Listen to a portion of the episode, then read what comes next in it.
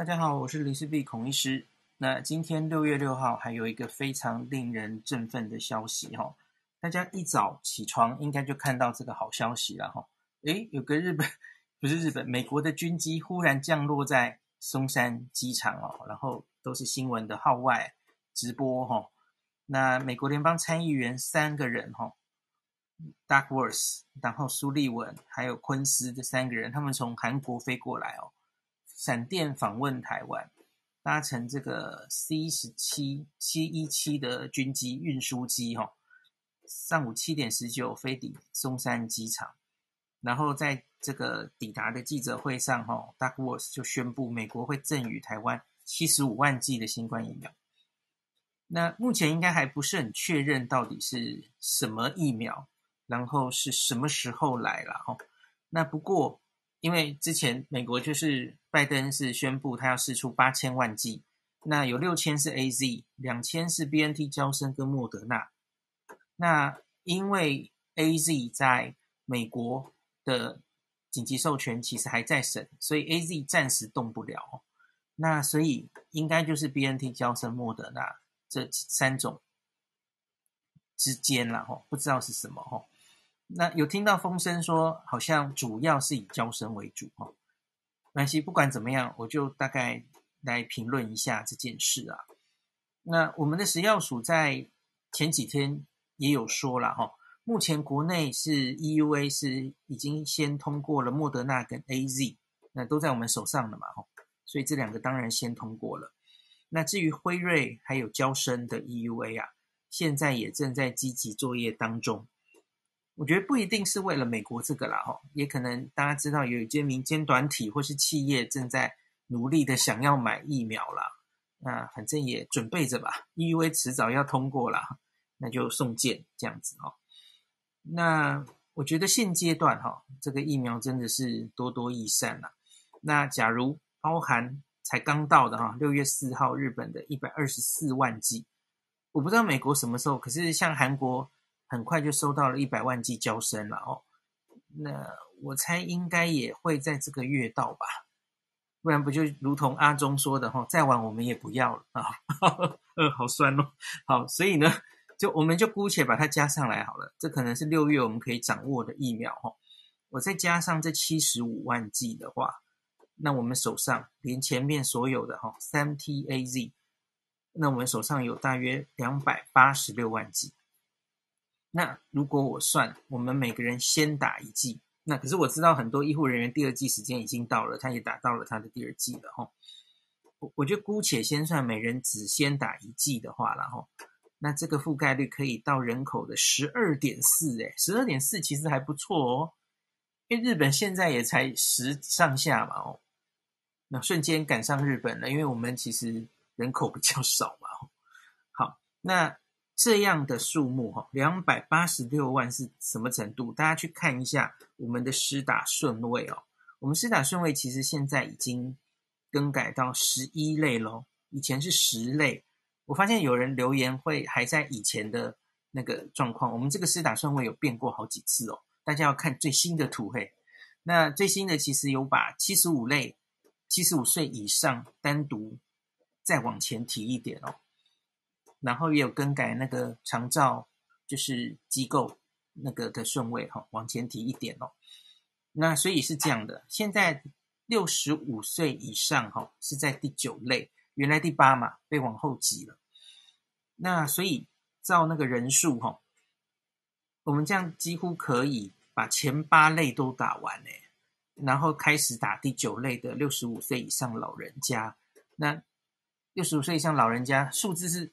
三万，可是七十五岁在前面已经先打了的话了哈，那所以你就可以打到第九类，也打到蛮多的哈，而且别忘了，我觉得双北或是比较严重的地方的老人家应该优先了哈，那当然就六十五岁以上就没有那么多，就不是三百万哈，这些优先老人家打的话，在比较流行的地区，呃，大家都。几乎打得到，我觉得这个是一个很好的消息哈。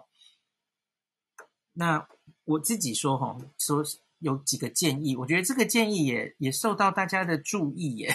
因为有记者朋友今天在防疫记者会有问，那明显就是看过我写的去问的哦。然后就是我今天写完之后，也有两三家媒体有有询问我细节，就是为什么我这样建议。那我在这里我就再讲一次啊。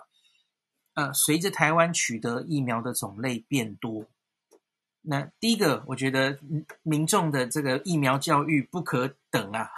继续，我要再回头跟大家。再强调一下，呃，疫苗的基本的一些知识，然后，比方说最常被问到的就是保护力啊，不可以这样直接比啦，什么七十的一定比九十的差等等的哈，不要挑疫苗等等的，这是民众教育的问题。那娇生也只有六十六啊，哈，好，那这个是教育，可是我我在讲的是我们的疫苗政策，可能应该要重新检讨一下，因为原来只有 AZ。后来有莫德纳，那其实就比较没有弹性，然后莫德纳又比较少的话，哈，可是假如我们越来越多疫苗，哈，那我觉得我们医疗策略可以更灵活一点。那可以考虑哪一些策略呢？第一个，施打一剂就够的娇生疫苗，哈，它其实优势就是打一剂就好，然后十四天后就有一定的保护力，特别是防重症了，哈。它有在南非变种病毒南非做出临床试验，它的重症防御效果还是很好哦。那所以美国其实有交生，它很重要的一点是，因为美国另外两个疫苗是辉瑞、莫德纳，那它需要冷链，所以它在一些比较偏远的地方，那冷链运输可能有问题，所以它它需要娇生疫苗，然后运送常温运送哈，那可以运得比较久。呃，比较深远的地方。另外是有一些人哦，你打完第一剂之后哈，他就不知道跑到哪去了。你要再给他追踪都很困难哦，无法无法找把他找回来打哈。那美国的状况可能就是一些中下阶层，一些呃没有身份的那种移民哦，然后或是游民等等哦。那我觉得台湾我们也可以考虑这件事哈，一些比方说外籍。移工，哦，呃，那种身份是黑的那种，哦，呃，你你很难掌握他，然后可以打一剂，就让他有一定的保护力，之后也不用追踪，请他回来打了，吼，这个可以考虑。那第二个，我觉得一剂就十四天后就有一定的保护力，也可以考虑让七十五岁以上的老人家施打，让他们可以十四天就很快获得足够的免疫力，哦，那而且。他们的这个 TTS 的风险是极低的，那 TTS 我就不讲，大家都知道了哈，血栓病、血小板低下，这个是腺病毒载体疫疫苗都会发生，那可是 AZ 比较多了哈，AZ 大概是十万分之一，而且是男女老少啊，男女各年龄都有机会发生。那娇生的话比较好，娇生大概是女生哈二。三十到四十九岁的女生反而是发生几率最高的哦，十万分之一。可是其他的年龄或是男性哦，娇生的发生比率就没有这么高。那所以我才说，那这些长辈哦，也许可以考虑用娇生来打，可以很快的就让他们有一定的保护力哦，而不是，比方说你给他打莫德纳，那莫德纳他要打完两剂，然后他保护力才能上来。好，那之前我有讲过这件事。那另外是你给他打 AZ 的话，也不是不行啦，吼。那只是 AZ 这只只打一粒 AZ，其实交生跟 AZ 的效果也许差不多了，吼。那老人家的话，当然那个 TTS 的几率可能都没有太高，就是了，哦。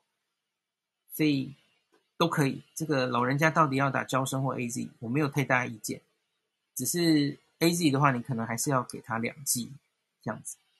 那这要讲到我下面要讲的了哈。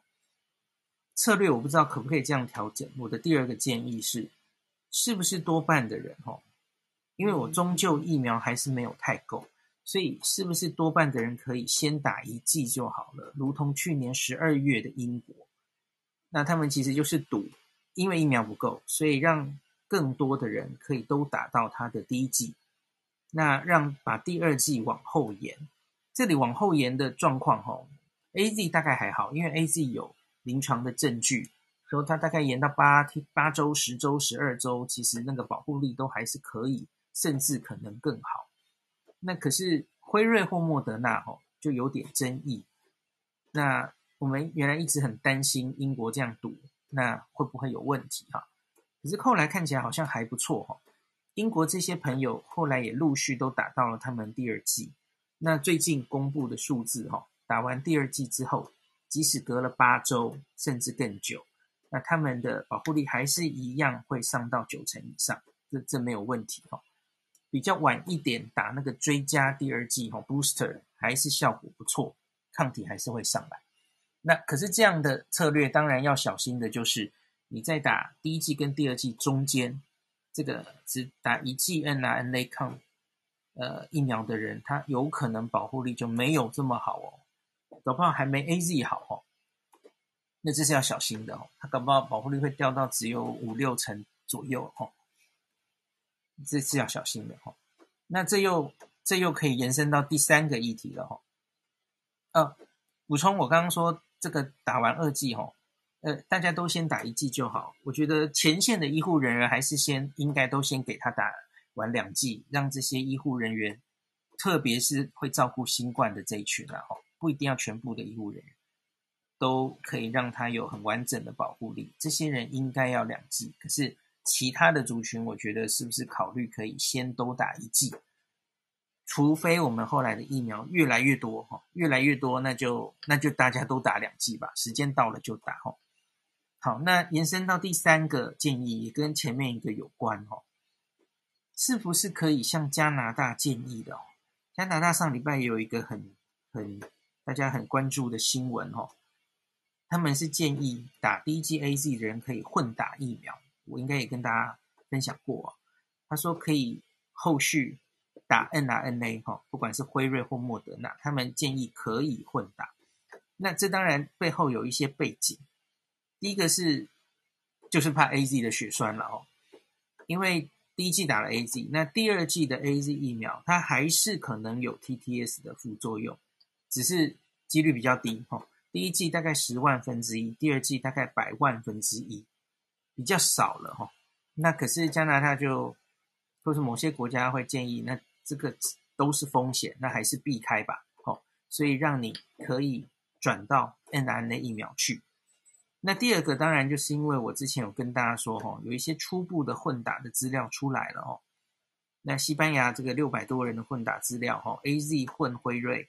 哦，综合抗体产生的不错哦，那还在等待英国的资料。那英国资料就是混打，这个不良反应稍微增加，可是还好，没有非常严重的不良反应哦。